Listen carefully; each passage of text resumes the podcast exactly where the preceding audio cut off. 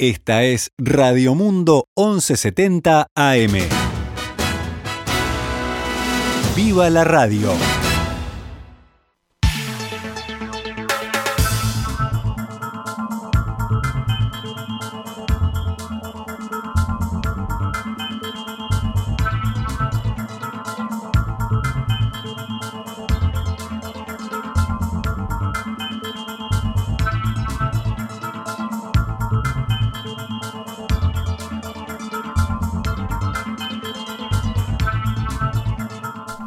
12 horas 13 minutos, damos comienzo a una nueva edición de Noticias al Mediodía en este miércoles 13 de octubre del año 2021, cuando actualizamos la información para todos ustedes.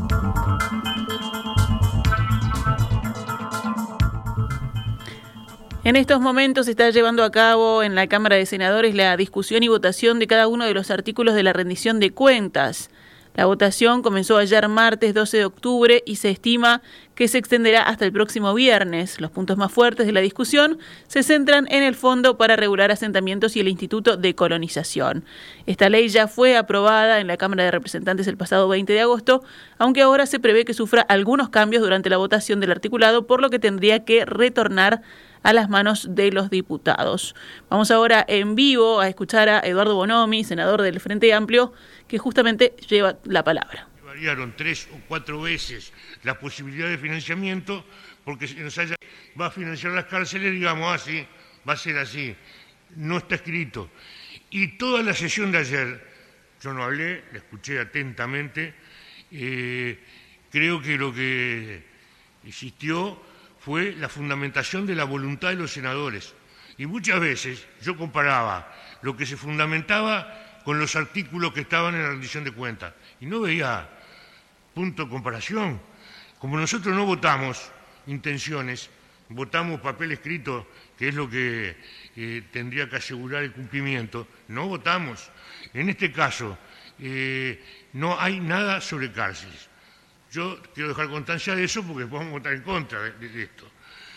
Y el otro tema, que para nosotros es muy importante, me atrevería a decir que no solo para nosotros, pero es el de los ascensos selectivos. Para mí, la inclusión de este artículo es demostrativo de la falta de estrategia en materia de seguridad pública. Se desconocen los profundos cambios que se venían realizando en materia de profesionalización de la policía. La existencia del ascenso por selección para las altas jerarquías tiene su fundamento. En la Policía Nacional, para el ascenso al grado máximo de la policía, de comisario mayor a comisario general, la mitad asciende por concurso y la otra mitad por selección directa del Poder Ejecutivo. Allí escuchábamos la palabra del senador por el Movimiento de Participación Popular, Eduardo Bonomi, en esta discusión y votación de los artículos de la rendición de cuentas que se está dando en el Senado desde ayer y que se extenderá, como decíamos, se estima hasta el próximo viernes. Vamos con otros temas. La bancada de diputados del Frente Amplio presentó ante Presidencia un recurso de revocación del contrato firmado entre Uruguay y la empresa belga Catugnasi. Esta mañana, en diálogo con En Perspectiva, el diputado Frente Amplista Gustavo Olmos aseguró que a diferencia de los demás recursos presentados, como la denuncia penal, este recurso administrativo apunta a derogar las resoluciones que refrendaron el acuerdo que se firmó con Catugnasi. El diputado expresó que si bien es un recurso presentado por los integrantes del Frente Amplio, lo que se busca es proteger los derechos de todos los legisladores, tanto de diputados como del Senado. La Constitución es muy clara, establece que para conceder un monopolio a una empresa, a una persona privada, se necesita una ley, se, necesita una ley aprobada eh, por dos tercios de ambas cámaras.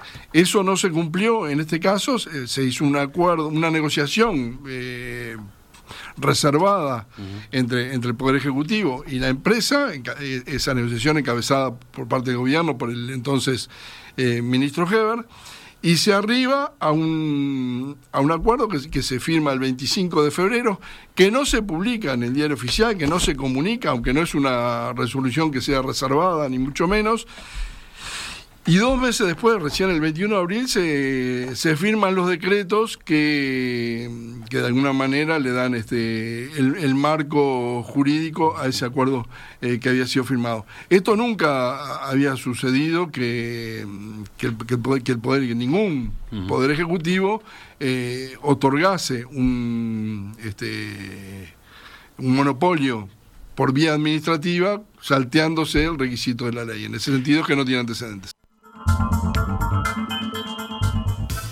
Olmos consideró también que hay falta de transparencia que se refleja en la no comunicación al Poder Legislativo de los actos administrativos que se tomaron con las consecuencias que esto tiene, dijo creemos que el Poder Ejecutivo eh, pergeñó, pensó una estrategia de absoluto, absoluto secretismo en este acuerdo. O sea, el presidente de la República anunció cuando fue el 2 de marzo y recién se había firmado el acuerdo cuando, cuando compareció a la Asamblea General, que estaba esta negociación, no dio detalles, como decía hoy, esa, ese, ese, acto administrativo debería haberse publicado en el diario oficial, debería haberse comunicado, porque no era un acuerdo, eh, una resolución que fuera que haya sido declarada secreta, reservada, ni, ni, ni, ninguna de las categorías en las cuales se podría este, amparar para no, para no difundirla. Sin embargo, no lo hizo y recién cuando aparecen los decretos el 21 de abril es que el, el hecho toma eh, Estado público. O sea, hay, hay una, una, voluntad del Poder Ejecutivo de eh, no hagan olas hasta que tengamos todo el paquete cerrado. En la misma línea, el diputado aseguró que si la intención era extender la concesión que ya tenía el puerto, la bancada oficialista podría haberlo hecho, pero no por 50 años. El TOCAF, el texto ordenado, que, es una recopilación de normas que regula la forma en que el Estado eh, contrata, prevé la posibilidad de que el Poder Ejecutivo pueda extender los contratos. Pero esa, esa extensión nunca puede ser más allá del, del mismo plazo que tenía la concesión original. O sea, si, de, alguna manera yo hice un contrato eh, por ocho años, el Poder Ejecutivo puede extenderlo por ocho años más.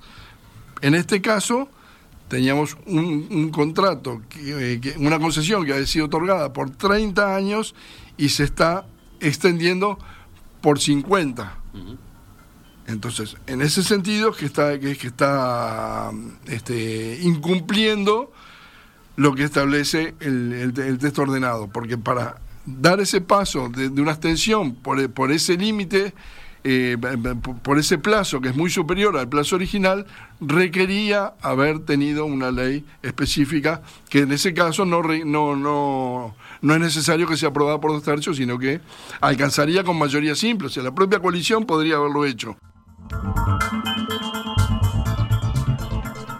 Por último, Olmos adelantó que en caso de que el recurso sea contestado en forma negativa, pasado el plazo de 150 días en que el Poder Ejecutivo debe responder, se continuará con el procedimiento administrativo y por tanto va a ir al Tribunal de lo Contencioso Administrativo. Agotada la vía de la jurisdicción nacional, no descartamos que podamos recurrir a la Corte Interamericana de Derechos Humanos, indicó. No es una decisión que hayamos tomado, es, está en el, en el menú de opciones, pero es un tema para segundo semestre de 2023, en, en, en, en el mejor de los casos, que es cuando termina eh, previsiblemente todo el proceso interno eh, por parte del recurso en el Poder Ejecutivo y del Tribunal de Contencioso Administrativo. Se normalizó desde anoche la actividad en el puerto de Montevideo. La Asamblea del Supra, Sindicato Único Portuario y Ramas Afines, aprobó ayer por amplia mayoría el convenio colectivo que se alcanzó en la madrugada en el Ministerio de Trabajo y Seguridad Social con la empresa terminal Cuenca del Plata.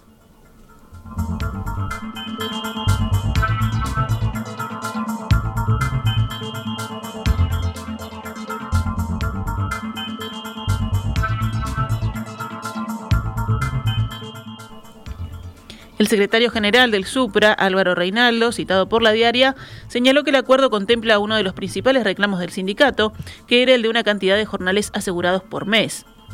El ministro de Trabajo, Pablo Mieres, comentó que el acuerdo requirió 15 horas de negociación de corrido entre las partes e indicó que el convenio colectivo será por cuatro años.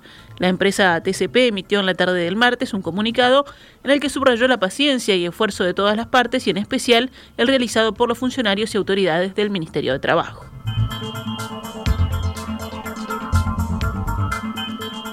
Las aerolíneas Air France y KLM anunciaron que en noviembre retomarán sus vuelos entre Montevideo, París y Ámsterdam. El diario El País consignó que para concretar las conexiones los siete días de la semana, las dos aerolíneas europeas se valdrán de su socio brasileño GOL.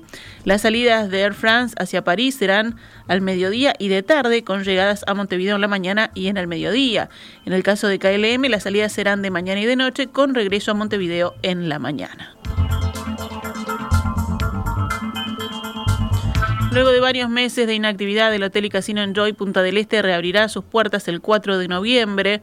La firma anunció que realizará una inversión de un millón de dólares para contribuir con la conectividad aérea del país y señaló que contrató 30 vuelos charters que arribarán a Punta del Este desde noviembre hasta marzo, además de vuelos privados y regulares en los que llegarán turistas y clientes del resort. Enjoy es una de las empresas que emplean mayor cantidad de trabajadores en el departamento de Maldonado. El jueves de la semana pasada volvió también a la actividad de Grand Hotel, ubicado sobre la Playa Brava, el segundo hotel cinco estrellas en tamaño del principal balneario uruguayo.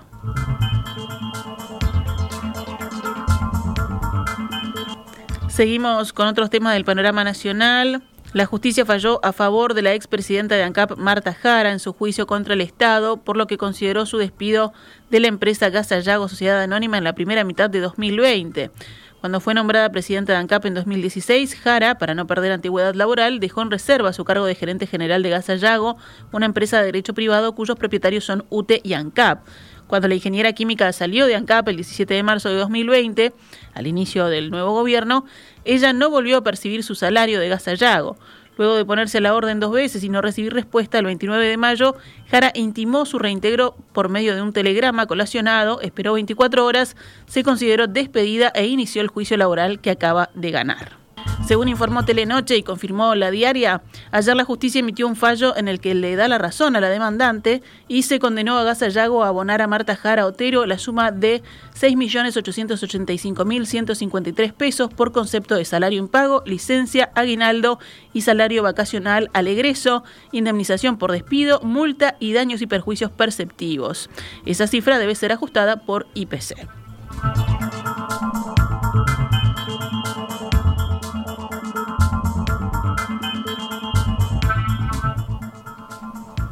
La Asociación de Funcionarios de UTU, AFUTU, anunció ayer un paro general nacional para mañana y pasado. La medida, sostuvo el sindicato en un comunicado, fue forzada por la Dirección General de UTU, la cual les negó a los trabajadores la posibilidad de participación para el desarrollo del Congreso anual que justamente iba a realizarse en esas fechas. En la tarde de ayer, referentes del sindicato y el director general de UTU, Juan Pereira, tuvieron una reunión en el Ministerio de Trabajo en la que no lograron llegar a un acuerdo. AFUTU lo que pide es que durante el Congreso, el cual se hace cada dos años, los docentes puedan faltar sin percibir ningún tipo de descuento. Pereira, en tanto, luego de realizar dos consultas a la División Jurídica de UTU, decidió no otorgar la licencia con goce de sueldo. Esta no es una decisión política, dijo, es técnica. Consulté y me dijeron que no correspondía, sostuvo el jerarca en declaraciones al país. Los dirigentes con cargos en AFUTU pueden pedir una licencia sindical para participar del Congreso, lo que implica que no perciban descuentos, pero no es algo que sea extensivo a todos los profesores. Me dijeron que en administraciones anteriores les daban los días, yo no sé cómo se hacía, pero yo me tengo que basar en lo que dice el Departamento de Jurídica, insistió Pereira. Por otro lado, el jerarca advirtió que los profesores tienen cinco días al año, según lo establecido en el artículo 71 del Estatuto Docente, que pueden utilizarlo para lo que les parezca correspondiente, por ejemplo, ir al Congreso. Lo que el sindicato señaló ante el Ministerio de Trabajo y también en el comunicado que hizo público es que desde la fundación de AFUTO en 1983 se vienen realizando congresos en forma bienal y que ningún gobierno hasta la fecha negó a la organización la posibilidad de realizarlos.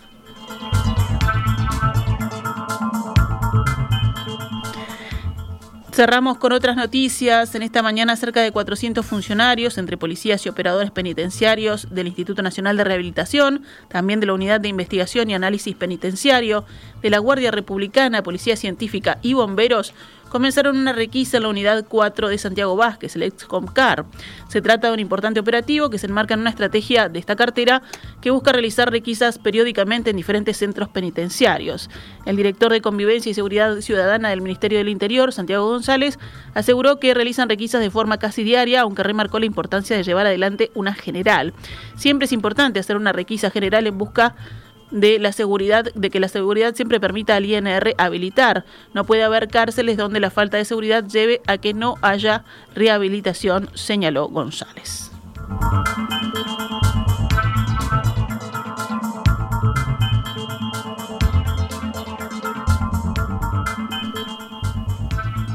Actualizamos a cuánto cotiza el dólar a esta hora en pizarra del Banco República, 42 pesos con 65 para la compra y 44 con 85 para la venta.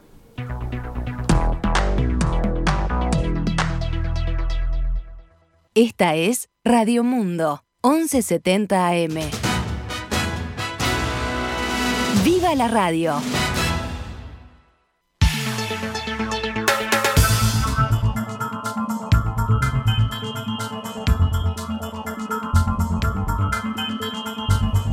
Doce horas 30 minutos, vamos rápidamente al panorama internacional de noticias al mediodía.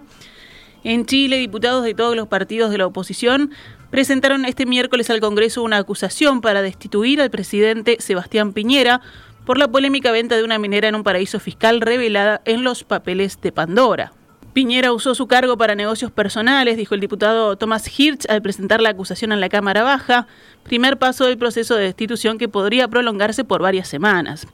Esta acusación constitucional, que según el presidente no tiene fundamento alguno, se suma a una investigación penal abierta por la Fiscalía hace cinco días por la misma operación, la venta en 2010 de la minera Dominga por parte de una empresa de los hijos de Piñera cuando cumplía su primer mandato del 2010 al 2014.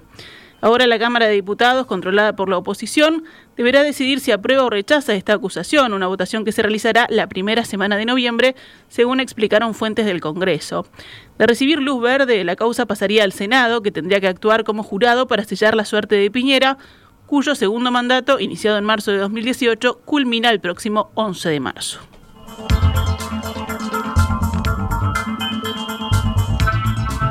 En Italia, el pasaporte sanitario será obligatorio desde el próximo viernes para todos los trabajadores del sector público y privado, una medida que quiere estimular la campaña de vacunación y que choca con las críticas de millones de empleados.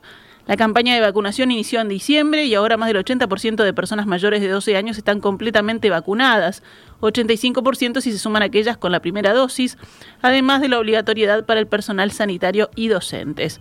Pero para el gobierno liderado por Mario Draghi, esas medidas no son suficientes para garantizar un nivel de inmunidad alto y prevenir nuevos brotes que podrían afectar la actividad económica. Cerramos noticias al mediodía con la actividad deportiva. Juventud derrotó anoche a Danubio y mejoró su posición en zona de playoff por el tercer ascenso en el marco de la fecha número 16 de un total de 22 del campeonato uruguayo de la segunda división profesional.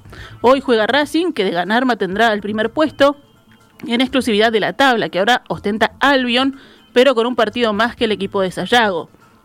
Ambos están y seguirán al menos hasta la próxima fecha en zona de ascenso. Los resultados de ayer, Rampla Juniors y Uruguay Montevideo empataron 1 a 1. Danubio cayó ante Juventud por la mínima diferencia, 1 a 0. Hoy el partido será a las 19 horas Rocha Villa Teresa y a las 21 y 30 horas Cerro Racing.